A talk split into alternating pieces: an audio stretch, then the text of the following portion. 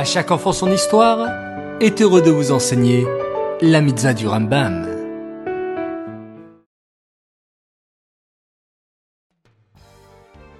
Bonjour les enfants, comment allez-vous? En pleine forme? Baruch Hashem. Aujourd'hui nous sommes le deuxième jour de Rosh Chodesh et le premier Iyar. Nous avons une mitzvah du Rambam, c'est la même qu'hier, la mitzvah positive numéro 236. Il s'agit du commandement qui nous a été enjoint en ce qui concerne la loi de celui qui blesse son prochain. Qu'est-ce que c'est blesser?